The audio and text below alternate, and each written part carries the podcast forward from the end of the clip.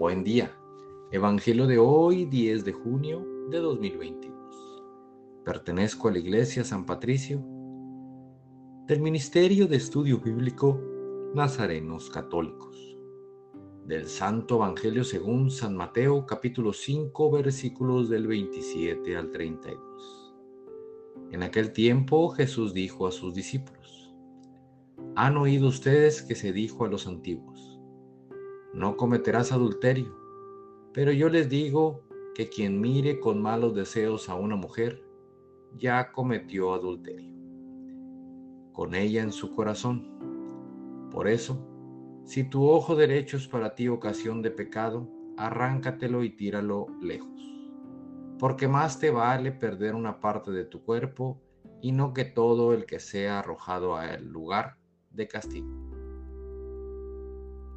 Y si tu mano derecha es para ti ocasión de pecado, córtatela y arrójala lejos de ti, porque más te vale perder una parte de tu cuerpo y no que todo él sea arrojado al lugar de castigo. También se dijo antes, el que se divorcie que le dé a su mujer un certificado de divorcio. Pero yo les digo que el que se divorcia, salvo el caso de que vivan en unión ilegítima, expone a su mujer al adulterio, y el que se casa con una divorciada comete adulterio. Palabra viva del Señor. Reflexionemos.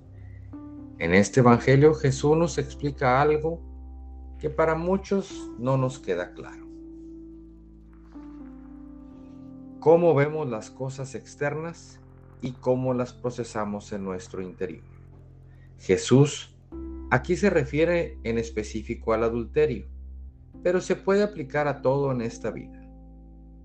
Tomemos las cosas con respeto, con amor, y no lo tomemos personal, con ira o con odio, con alevosía o con algún sentimiento equivocado.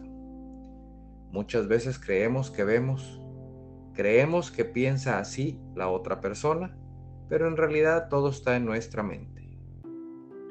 Queridos hermanos,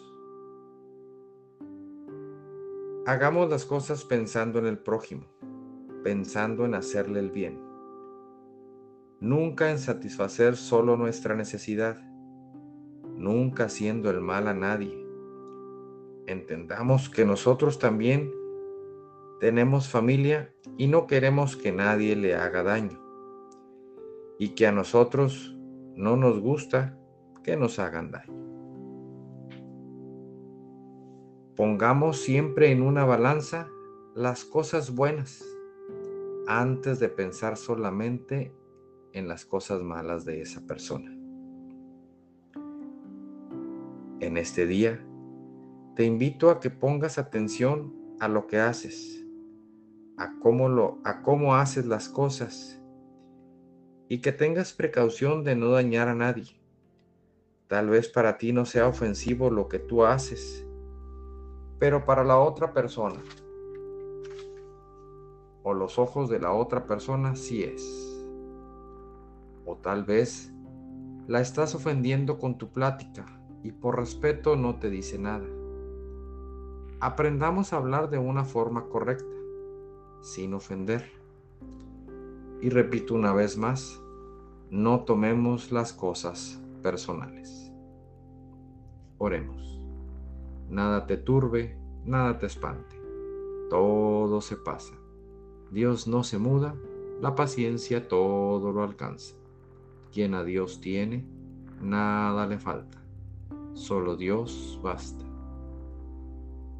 Vayamos con alegría a proclamar lo que Dios nos ha enseñado. Que tengan un excelente día. Paz y bien para todos.